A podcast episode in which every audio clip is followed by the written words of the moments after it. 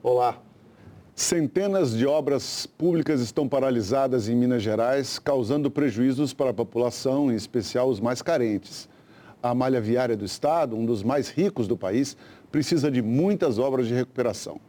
E a luta contra as taxas públicas abusivas e os privilégios nos poderes da República. Sobre esses e outros temas, eu, Silvio Guedes, vou conversar no assunto de Estado de hoje com o senador Cleitinho do Republicanos de Minas Gerais. Senador, muito obrigado pela sua presença aqui no programa. Eu que agradeço a oportunidade. Vamos começar falando desse, de um assunto que o senhor domina bastante bem, que é essa questão de obras paralisadas. O senhor acompanha isso muito de perto, eu observei nas suas redes sociais, na sua trajetória política. É, de acordo com o relatório do Tribunal de Contas da União, o Brasil tem 8.603 obras paralisadas. Relatório é de abril, agora é recente. Mais de um terço do total das obras em andamento. É um, realmente um descalabro. São creches, hospitais, escola por saúde, obras viárias, né, um monte de coisa. É, Minas Gerais tinha paralisado 628 de 1.703 obras públicas em andamento. Novamente, mais de um terço total. E para agravar a situação, as principais áreas é, onde as obras estão paralisadas são a educação básica, e a infraestrutura e a mobilidade urbana. Senador, o senhor como deputado estadual, também vi isso nas suas redes, o senhor percorreu várias dessas obras, entrou lá, mostrou como é que estava a situação, obras às vezes concluídas e ainda faltando pouco para concluir e entregar para a população. Que medidas o senhor, agora no Congresso, tem tomado para combater essa questão das obras paralisadas no Brasil? Eu vou dar um simples exemplo aqui. A gente votou agora, medida provisória, da questão da Minha Casa Minha Vida onde para fazer mais minha, minha casa, minha vida, mas que eu pontuei com o ministro é o seguinte, termine as Minha Casa Minha Vida, que tem obras que era da época do Lula, que o Lula voltou. Lá em Minas Gerais, no Beraba, em outras cidades, tem Minha Casa Minha Vida, 500 casas paradas. Então, um dos projetos que eu fiz como deputado, a gente trazendo para cá, que enquanto não terminar essas obras, não pode fazer obra nesse local. A gente não está proibindo que faça mais obras, não. Mas naquela região, qual o sentido de fazer mais Minha Casa Minha Vida se já tem 500 paradas? Qual o sentido de levar um hospital regional igual em Divinópolis ficou mais de 10 anos parado e fazer mais um hospital regional naquela região? Possa fazer em outra região que não tenha, mas ali, enquanto não terminar aquele hospital, não pode começar outro. Então é isso. Um projeto o senhor apresentou isso? Apresentei e estou apresentando aqui agora também no Senado também. É, o senhor teve reunido, inclusive, com o ministro das cidades, né, Isso, o Jair Barbalho. Jair Barbalho. E qual foi a posição dele em relação a, a posição dele é dar toda prioridade para essas Minha Casa Minha Vidas, não só em Minas Gerais, eu estou falando de Minas, mas isso acontece no Brasil inteiro, e poder terminá-la também. Inclusive, ele deu vários relatórios lá que, de previsão que vai terminar agora, igual eu falei de Uberaba e outras cidades lá em Minas Gerais que estão com essas obras, essa Minha Casa Minha Vida paradas. Creches, hospitais, Creches, escolas. hospitais. Uma coisa que eu pautei, até eu quero levar isso para o ministro da Educação, que é onde que a gente entra com a legislação, mas a gente entra com a questão de, de, de, poder ajudar também, que a gente tem emendas parlamentares. Eu, como deputado estadual, eu fazia isso muito. Tinha muito OBS. Na época, lá, o governo Pimentel deixou para terminar mais de 200 UBS dentro de Minas Gerais. Meu recurso não dava para atender as 200 UBS, mas eu peguei algumas emendas que eu tinha, fazia essa parceria com o Estado, encaminhava emendas e terminava a UBS. É o que eu quero fazer agora também, dentro do Ministério da Saúde e dentro do Ministério da Educação. Tem é, questão de, de, de, de escolas, é, creches paradas, né? Então a gente quer entrar com essas emendas e para poder é, o próprio governo federal poder terminar essas obras também. Eu pesquisando aqui para fazer o programa, eu observei no relatório do TCU que, por, por pior que seja, por incrível que pareça, justamente nas áreas mais pobres do Estado, é onde as obras estão mais paralisadas. É, não sei se é coincidência, não sei o que, que acontece, e é onde que eu mais atuo. Se vocês pegarem as minhas redes sociais, lugares que eu mais vou é, vou te falar em, em questão de Minas Gerais, é o Norte Minas, é o Vale de Actionha. Lá tem escolas técnicas, que foi da época do governo do PT, do governo federal, na época da Dilma, e que estão paradas. Então, meu, o que, que eu quero fazer? Não só além de, de cobrar, de fiscalizar, é de alguma forma poder também trazer o resultado. Então, onde que eu quero esse encontro com o ministro? Já pedi essa, essa reunião com o ministro da Educação, falei assim, se eu mandar o recurso, primeiro, que o, governo pague as minhas emendas, por mais que hoje eu não seja da, da base, eu sou da oposição, pedir que pague as minhas emendas, que até porque eu estou ajudando o governo ajudando o povo. E que a gente faça essa parceria. Senador, também desde os tempos é, do senhor na Assembleia Legislativa de Minas Gerais, como deputado estadual, o senhor vem denunciando as péssimas condições da malha viária do Estado. Né? Quais são, na sua opinião, as rodovias em estado mais crítico? O que, pode ser feito para ajudar o governo federal, o DENIT, a resolver essa situação? Ah, tem várias lá. Se eu pontuar aqui, a, a, quem está vindo vai ficar chateado comigo, porque o que eu mais recebo na, na, lá no meu contato, no meu WhatsApp aqui no gabinete aqui, é a questão da, das estradas de Minas Gerais, que aí é uma competência também que tem tanto do governo federal e tanto do governo estadual. Então, um, um dos projetos que eu fiz aqui, que eu vi a questão da Lei Rouanet, que é um incentivo que dá para a cultura. Então a gente está fazendo esse mesmo projeto para incentivar também a questão das estradas. Não que alguém seja obrigado, mas que os empresários que até usufruem dessas estradas possam ter, possa ter é, incentivo tributário né, para poder ajudar também a parceria público-privada para poder fazer essas estradas também. Que eu acho que o governo ganha e também o cidadão e o empresário também ganham. Você teve reunido com o diretor do DENIT, o presidente do DENIT, diretor de, é, Fabrício de Oliveira Galvão. Né? Sim, Fabrício, Como... estive também com, com o ministro da, da Infraestrutura, o próprio Renan Filho. Todos são favoráveis a esse projeto. Agora eu quero falar uma coisa aqui que é onde que me chama a atenção dessa casa, que eu tenho maior respeito, estou nela aqui hoje aqui. Uma casa cara e eu acho que ela precisa ser mais produtiva. Esse projeto foi um dos primeiros projetos que eu protocolei, se eu não me engano, foi bem no bem quando a gente entrou em fevereiro, que eu, que eu, o que eu pauto, o que eu cobro, que eu fiscalizo, eu vou atrás de poder tentar resolver. E até agora acho que não tramitou em nenhuma comissão. Então acho um projeto de suma importância, é um projeto que, que ajuda tanto os estados, ajuda tanto o governo federal e ajuda o povo. E até agora, e tem o apoio de todo o governo federal. O senhor acha que o processo legislativo aqui no Senado está lento, né? Sim, eu acho que essa casa, que é uma casa revisora, é, tinha que ser mais protagonista. Eu acho que é um projeto que, às vezes, a gente está aqui pautando alguns projetos, que todos os projetos são importantes, mas a gente deixa de pautar projeto mesmo que realmente muda a vida das pessoas. E é isso que é uma das coisas que. Isso aqui não é desrespeitar ninguém, isso aqui é uma coisa que eu acho que a gente precisa melhorar. É, senhor, esse processo que o senhor mencionou no início da resposta é um projeto de lei que permite a iniciativa privada adotar trechos de estradas. Também, né? também. E pode ser a estrada federal, pode ser. Inclusive obras paradas. Ah. Tem também, junto com, com, essa questão das estradas, e, por exemplo, tem um posto de, de saúde lá na cidade também que está que tá parado, né? que tem 10 anos parado. Ela também pode ter um incentivo tributário também, mas ela termina também essa, esse, esse posto. Então não é só com a questão das estradas, não. É até com obras paradas também. Vamos mostrar uns infográficos do próximo assunto que nós vamos tratar aqui, senador, que o senhor tem outras ações voltadas para a defesa do consumidor, além dessa questão das obras paralisadas, é a questão da taxa de esgoto. Vamos mostrar Para mim é um dos maiores crimes que existe no país. Eu venho falando isso desde quando era deputado estadual. Eu não sei mais o que fazer. Eu acho que a única pessoa que, é, que eu preciso até agora para pedir... É, pedir misericórdia ao presidente Lula. Porque todos os órgãos que você imaginar, eu já tive, já mostrei, já comprovei que o cidadão, não só aqui em Minas Gerais, mas em todo o Brasil, está sendo roubado e nada é feito. Eu fiz um projeto de lei dentro do Estado, quando era deputado estadual, o ano passado. Foi votado em primeiro turno, lá se usa dois turnos. Veio a eleição, travou tudo, o governador mandou um regime de declaração fiscal também que travou a pauta. Ele foi tirar esse regime só em dezembro. Que, que aconteceu? A pauta ficou travada na Assembleia, que tinha que ter votado no segundo turno, como passou o ano, não votou. Então era para isso, para poder cidades que comprovar que não tem um efetivo tratamento, que não tem, já é comprovado, e você vai mostrar aqui que, que realmente é, que não, é, que, que não tem é, efetivo tratamento, que possa ter desconto na tarifa de água. E, se, e, o dia que tratar de verdade mesmo, aí se cobra. Então, isso é mais que justo. Então, é, eu estou fal, falando isso, já tem três, quatro anos que eu venho falando isso. É, o, o senhor mencionou bem, isso não é um problema só de Minas Gerais. Não, do Brasil. A legislação federal permite que as, as empresas cobrem, mesmo sem prestar o, o parte imparcial ou totalmente o serviço de coleta de esgoto, que se cobre 50% é, se tiver estação de tratamento de esgoto no município, ou até 90% se tiver. Isso. Mesmo sem recolher Mas esgoto. não tem. Não tem. Não tem. Nós temos aqui, Minas Gerais tem 853 municípios, 60% cobram pelo serviço. Ou seja, 40% só que não cobram, mas muitos não têm. 80% dos que não cobram têm menos de 10 mil habitantes. Aí a gente vai olhar aqui outra informação, aqui é a qualidade do serviço, né, senador Cleitinho? Em vermelho no mapa de Minas Gerais aqui, alarmante o estado de prestação de serviço de Então, de isso comprova o que eu estou falando. Olha para você ver, são os dados que você tem aqui, ó, qualidade de serviço de esgoto. Alarmante, 563. Essa informação, inclusive, é, eu recolhi num do próprio estado, do governo, do, governo do estado de Minas. de Minas Gerais.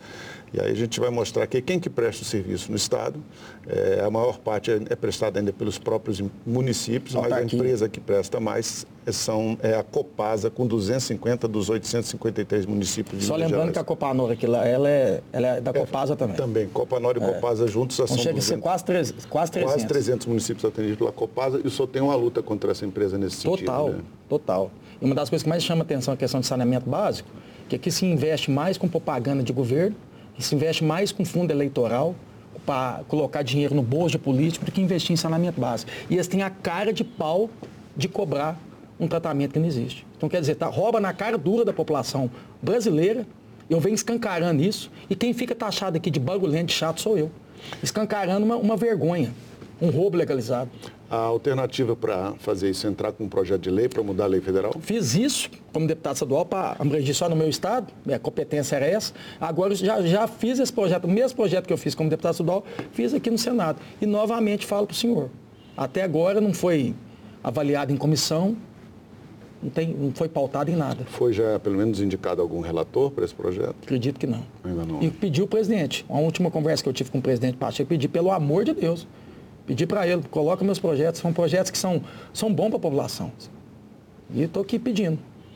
É, a gente, eu, eu, também fiz uma pesquisa sobre esse assunto e vi que é, até você tem entidades, além do PROCON, você tem entidades de defesa do consumidor pelo Brasil todo que oferecem serviço para o usuário que está sendo cobrado nisso para entrar com ação judicial para receber o dinheiro. Em alguns casos eu fiz uma simulação em Minas Gerais, por exemplo, se você paga 100 reais de conta de água, você entrar com uma ação, você, tem, você consegue receber quase 5 mil reais pelos últimos 10 anos de cobrança por causa, pelo fato de que esse serviço especificamente não foi tratado. Cobrança indevida. Cobrança indevida. Falando em cobrança indevida, senador, o senhor também tem trabalhado muito aqui, criticado muito a existência de outras taxas públicas que existem e que elas não precisariam estar sendo cobradas do consumidor. Pode dar alguns exemplos? Por Posso, vários. Aqui a gente pode falar que eu consegui lá em Minas Gerais, que é a taxa de licenciamento, onde que é, que é papel verde, que quando você vai numa blitz ou você precisa apresentar, você tem um papel moeda que é um papel verde. O mundo é, modernizou, hoje você faz muita coisa online. Então hoje você faz isso tudo pelo computador. Você, o Estado não presta mais esse serviço. Eu fui denunciando isso dentro de Minas Gerais, onde que lá se cobrava 135 reais. Peguei e fiz esse projeto de lei, consegui que foi aprovado, o governador sancionou, caiu para 30 reais. Consegui tirar 100 reais, tirei 2 bilhões do carro do Estado, coloquei no bolso da população. Ainda acho que não tem que cobrar nada. Mas o governo ainda sancionando, acha que tem uma prestação de serviço Detran, que não existe prestação de serviço. É automático. É automático. Não tem, não tem necessidade do, do, da prestação de serviço do Estado. Então a gente fez ele aqui também, é, nacional também, para que os estados não possam cobrar mais. O senhor também é, luta muito contra a cobrança de taxa de religação de energia elétrica para os É outro absurdo, mineiros. outra covardia que faz também. O cidadão né, não pagou, aí ele, antes o, o funcionário da empresa ia lá e religava. Hoje faz também online e continua cobrando essa taxa. Então, assim, se você não grita, se você não fala nada, isso vai para o resto da vida. Então, a gente começa a analisar essas, essas taxas que são cobradas indevidamente e começa a fazer projeto de lei aqui para tentar mudar isso aí. Apesar que não precisa nem de projeto. É só eles ter vergonha na cara e tirar essa taxa, porque não cobra, não tem prestação de serviço. É, podia ser uma medida administrativa. Administrativa. Né? É, outro assunto interessante aqui, senador, que a gente pode conversar, esse é um, um realmente é, é, impressionante certas coisas que acontecem no Brasil. Né? Existe o passe livre né? para idoso, para pessoa com deficiência, tal, mas a maioria dessas leis que criaram os passes livres são leis municipais. Isso. Então acontece muito que às vezes o idoso ou a pessoa com deficiência precisa transitar de um município um estado para outro. Né? E aí ele está no município dele com passe livre, Sim. ele entrou no outro, ele não tem passe não livre. Pode. O que pode fazer isso? É, eu acho que a hora que vai para outro município, ele não é idoso mais. É. Parece isso, né? Então a gente fez esse projeto de lei porque ele, com, com o passe que ele tem, transita onde que ele quiser. Ele já tem esse direito. Então não tem por que ele vai para outro município ou vai para outro estado, que ele, ah, eu não é idoso mais, não. Não, ele continua sendo idoso e continua sendo direito dele. Então é um projeto justo. A pesquisa nacional de saúde, que foi divulgada há dois anos, mostrou que um em cada dez brasileiros tem alguma dificuldade motora, ou de audição, ou de visão, ou seja, é pessoa com deficiência. Sim. E as carteiras de passe livre, como o senhor mencionou, são municipais. A sua proposta é, uma, é um passe livre nacional, Isso. digital, uma Isso. coisa bem simplificada. Que vale para o Brasil inteiro. Até porque é o direito dele. Tá bom. Combate aos privilégios, senador. É, me diz uma coisa, o senhor foi deputado estadual e lá o senhor apresentou duas propostas. O senhor mencionou uma, uma já aqui na resposta anterior. É, uma para mudar a Constituição do Estado de Minas Gerais, proibindo todo tipo do que a gente chama de penduricalho salarial Sim. que existiam para os servidores do Legislativo, do Executivo e do Judiciário do Estado. Existem vários, né? quase sempre sob nomes de auxílio que aparece lá no contra-cheque. Por que ainda existe essa cultura no Brasil de se dar privilégio a certas categorias profissionais dentro do Estado? E como o senhor pretende aqui, como senador, atuar nesse sentido, também combatendo esses privilégios nas esferas federais? Primeiro, quando a gente propõe isso, fica achando que a gente é demagogo. Então, a primeira coisa que eu faço é dar exemplo. Eu, como deputado estadual, abri mão de quase tudo só usava o que era necessário, deixa bem claro o que é necessário. Por exemplo, a gasolina, eu preciso vir para cá. Então, a gasolina eu uso, como eu fazia lá, eu era de Divinópolis, precisava vir para Belo Horizonte, então usava gasolina. O que eu achava que era desnecessário, aluguel de carro, ia no meu próprio carro, é, indenização de alimentação. Pô, eu tenho um excelente salário que eu tenho a ajoelhar e agradecer a Deus. Então, eu mesmo tenho que pagar a minha alimentação. Então, vários auxílios como esse, lá tinha auxílio moradia também, abri mão. Então, é, durante esses quatro anos de mandato de deputado, eu devolvi 4 milhões de reais deixando de usar. Usava menos assessor também. Ah, já, aqui é o, funcionava o gabinete? Fiz isso e estou fazendo aqui no Senado também. Aqui a gente tem um carro oficial que eu não uso. Tem até questão também da, do plano de saúde aqui do Senado também, eu, eu, contratei outro plano particular. Então, assim, tudo que eu acho que eu, eu, eu já fazia, não tem por que eu virei um senador, um mero empregado do povo que a gente é isso, é empregado, a gente não é Deus, a gente não é faraó. Então, assim, eu faço isso para dar exemplo e, além de dar exemplo, eu tento propor alguns projetos. Agora, eu vou ser bem honesto com a população que está me vendo aqui. Todos que eu propus lá dentro da Assembleia não passou. Vou tentar propor aqui também, mas o que, que eu vou fazer? Vou continuar fazendo a minha parte, dando exemplo. Que aí espero que daqui 20 anos, 30 anos, outros políticos que entram e tenham esse exemplo que eu tenho e a gente consegue acabar com esses privilégios. Lembrando que o salário é excepcional e o ano passado teve aumento de salário. Então, assim, uma coisa que eu tenho comigo é vergonha na cara de ajoelhar, agradecer a Deus, ter comprometimento com a população, entender que eu não preciso ter privilégio, não. Eu tenho que trabalhar e dar resultado.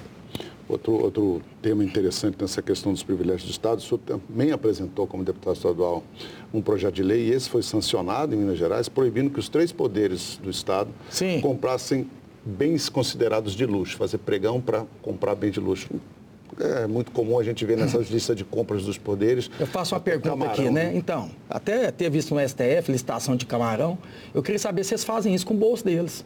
É muito fácil fazer com o bolso dos outros, aí. Entendeu? Então eu vi isso, fiz lá dentro do, do, do, estado de Minas Gerais, a gente conseguiu sancionar, o governador sancionou. Então lá se o governador quiser abrir esse tipo de licitação, não vai conseguir abrir, né? Então o que a gente quer propor aqui também é que também que seja assim também, para que os ministros também, quando eles quiserem abrir licitação, que é um direito deles, tira do bolso deles, eles ganham muito bem para isso. O povo não tem que pagar camarão para eles, não, desde que eles mesmo pagam com o bolso deles. É mais que jurídico, e não só, aqui, nos três poderes, o próprio executivo, legislativo e judiciário. Senador, Geração de emprego em Minas Gerais. Esse é um tema que o senhor é um senador muito jovem, né? e o senhor certamente deve ter testemunhado ao longo da sua vida a dificuldade que os jovens têm de ingressar no mercado de trabalho no Brasil nessas últimas décadas. Né? O que, que o senhor acha que pode ser feito para melhorar a vida dos jovens em Minas Gerais nesse sentido? Eu acho que não é só em Minas, eu acho que é no Brasil inteiro. E eu acho que a gente tem que desburocratizar. A gente tem que parar de, de demonizar, parecendo que o empreendedor ele é bandido, ele é o malvadão da história. Não, o empreendedor ele é que gera riqueza do país aqui através de geração de emprego. Eu acho que o maior lado social que a gente dá para a população é emprego. Então a gente tem que se burocratizar. É muita coisa para abrir uma empresa. Então isso que a gente está estudando aqui agora, aqui dentro do nosso gabinete, com outros senadores também, para a gente poder desburocratizar. Aconteceu uma situação lá em Minas Gerais, lá uma aberração, onde a Heineken ia para Pedro Leopoldo, uma cidade que é, é da grande BH, e aí uma empresa, aí é o que eu falo, uma, uma, um órgão, e aqui, eu, eu, esses órgãos que eu não consigo entender, que criam aqui no país, que é órgão para ajudar o cidadão, ajudar o empreendedor, acaba prejudicando. Ele entendeu que ele não poderia. Quase que Minas Gerais perde a Heineken, que investir bilhões de reais dentro de Minas Gerais e gerar vários empregos. Colocou como se a Heineken fosse um malvadão, tivesse com crime ambiental um monte de coisa. Eu sou a favor do meio ambiente. Sempre serei. Mas eu sou a favor também de geração de emprego. A gente tem que equilibrar. Se não fosse a gente articular lá, a gente conseguiu levar para passo, junto com o governador. Quase que a gente perde essa empresa. Olha o que, que ela vai investir dentro de Minas Gerais e olha a geração de emprego que ela vai deixar. Então, para mim, o que mais, maior lado social com o governo e política pública a gente pode dar para um cidadão é poder gerar emprego. E até a sua independência, não depender do Estado. Porque quando ele depende do Estado, vira o que vira o país aqui. Para o jovem ter uma boa chance no mercado de trabalho hoje em dia, ele precisa de uma boa formação educacional. Também. Né? também. O, Brasil, Minas Gerais, mas o Brasil também precisando, devendo muito para o jovem brasileiro em termos de oferecer para ele uma estrutura profissional que ele possa depois se beneficiar dela, né, senador? Sim, investimento. Vamos investir na educação, né? Vamos, vamos fazer antes. Está vendo aqui a questão até do acabouço fiscal ali, que colocou o Fundeb, que é da educação, dentro do teto. E fora do teto colocou para investir em política, em campanha. Como é que a gente vai mudar esse país aqui? Você investe na educação, você vai investir em político. Quem que produz mais? A educação, um professor, um aluno que, bem estruturado ou um político, que a maioria das vezes engana o povo e rouba do povo. Então é isso que a gente precisa mudar aqui nesse país aqui. A gente precisa de uma reforma administrativa, uma reforma política, mas uma maior reforma que a gente precisa aqui é uma reforma moral. E cabe a nós, senadores, deputados, quem é representante do povo, começar a fazer isso. Um arcabouço fiscal que você coloca dentro do teto o Fundeb fora do teto para investir em político. Resume o que é a política do Brasil. Então é isso que a gente vai conseguir gerar emprego daqui a um tempo? É isso que a gente vai dar estrutura para um, um, um, um, adolescente, para um jovem, poder ter, ter mercado de trabalho depois? Então, assim, vamos investir na educação. Isso é, Isso não é o que estou falando, não. Isso aqui já é, se você, é prática de entender que o que se muda um país é a educação. Senador, o senhor é jovem, como eu já mencionei, o senhor está há pouco tempo na política. Eu estou mencionando agora que o Brasil precisa fazer uma reforma moral, precisa fazer uma reforma política. O senhor acha que as urnas já estão fazendo isso lentamente nesse sentido, na frente do, dos próprios poderes? Eu até acho que até o cidadão está tentando fazer isso. Mas tem muito oportunista político, que na campanha fala uma coisa e chega depois no mandato e pratica outra coisa. Acaba enganando o cidadão. Mas eu tenho certeza que isso na, na eleição, na urna já está mudando, porque aonde que tem um verdureiro aqui, novo igual eu aqui, que não tem é, nenhum é, questão de família na política, não tem estrutura nenhuma política, e estou como senador aqui hoje. Ninguém achava, lá em Minas Gerais, lá, eu era chacota, achar esse cara vai ganhar para senador. Então, quer dizer, já prova que o cidadão está mudando. Voltando um pouco na questão do emprego em, eh, em Minas Gerais, é, o senhor... O senhor ah, chacota que eu falo é para os políticos, viu? Porque quatro, quase 4 milhões e meio de votos eu não fui chacota, né? A população queria. Então, para os políticos que achou que era chacota, chacota é eles. O senhor, aliás, é até bom o senhor ter mencionado isso. É, o que, que o senhor acha que foi mais importante, mais determinante é, na, sua, na sua campanha para o Senado para o senhor ganhar com essa vantagem toda? Eu acho que foi a minha verdade e a minha sinceridade. Eu acho que eu fui, como deputado estadual, presente, eu não fui ausente, porque o que me chama a atenção da política é isso, você acaba ganhando a eleição e você desaparece do, do povo, você desaparece da cidade, você não propõe nada. Eu fui um cara extremamente, durante meu mandato de deputado estadual, presente, combatido, fiscalizando, cobrando, fazendo o que a minha função me manda fazer. E na campanha eu fui verdadeiro, transparente. Né? Não enganei ninguém, não prometi nada, porque como é que eu acho que o que mais me deixa triste em campanha, acho que o cidadão fica, é, é um político falar que vai prometer. Como é que vai prometer se não está lá? Então muitos que, que chegavam para mim e falavam, o que, que você vai prometer? Eu vou te prometer nada. Porque eu não estou lá ainda, vou te prometer comprometimento. Você vota em mim que você não vai se arrepender. Então acho que a minha sinceridade, a minha verdade, passou isso para o povo e o povo resolveu me escolher para ser é, representante aqui de Minas Gerais seu desejo no Senado, se o senhor pudesse traçar uma meta principal no Senado nesses seus próximos, o senhor está aqui há já há seis meses, mas ainda tem mais sete anos e meio pelo menos, para o senhor ficar aqui. Qual seria o seu sonho aqui no Senado? O meu sonho, que é como político, é uma reforma política no país. E essa reforma moral que eu falo é que tem que vir dos políticos. E eu acho que é também dar dignidade para o povo brasileiro. Vocês vão ver que a maioria dos meus projetos aqui é mais para poder dar dignidade para o povo brasileiro, é para ele ter poder de, de compra, é para que o custo de vida dele diminui. Pode ver que meus projetos, é a maioria, é para poder reduzir. Não adianta você aumentar o salário mínimo um ano, pode aumentar para 1.500, 2.000 reais, se quando aumenta, tudo aumenta para o povo brasileiro. Tudo aumenta. Então, enquanto eu estou falando da conta de água, como que um cidadão mineiro, isso não é só em Minas, pagar uma conta de água de 400 reais, tendo 1.300, 1.300 e poucos reais de salário mínimo? Quer dizer, quase a metade do salário dele já vai pagar uma conta de água. A mesma coisa da conta de energia. Eles teve a cara de pau aqui, eu não era, não estava aqui, mas a, a Nael, junto com, fez uma taxa de escassez hídrica, por penalizar o povo por falta d'água. Lá na minha região, nessa época, está tendo um dilúvio de água, penalizar o povo por isso. Então, tudo é nas costas do povo. Então é isso que eu vou tentar, um sonho que eu tenho é de reduzir isso, sabe? É dar realmente justiça para o povo brasileiro. Isso é para todos. Eu acho que uma, uma coisa que eu vejo muito aqui dos parlamentares é pautar muita coisa ideológica. É importante a ideologia né, de cada um e eu respeito cada um. Eu acho que, mas isso não está deixando o país andar para frente. O que a gente tem que pautar mais aqui é o povo. Uma nação, para ser forte, ela tem que ser unida, ela não pode ser dividida. E o que eu vejo no país hoje é um país dividido. Então é um sonho meu pacificar o país. Posso estar iludido aqui, achando que eu, né, sonhando com isso. Mas é uma coisa que eu peço sempre a Deus me dar sabedoria ao que eu saio de casa, para a gente poder pacificar o país, tendo opiniões diferentes, mas que a gente esteja unido com um só propósito, que seja o povo, que é o patrão de verdade. Senador, obrigado pela sua presença aqui no, seu programa, no nosso programa. Eu que agradeço. Esta é a versão em podcast do Assunto de Estado um programa da TV Senado que também está disponível em vídeo em nosso canal no YouTube ou no site senado.leg.br/tv. Se você prefere assistir pela televisão, é toda segunda-feira às 8 da noite. Até o próximo episódio.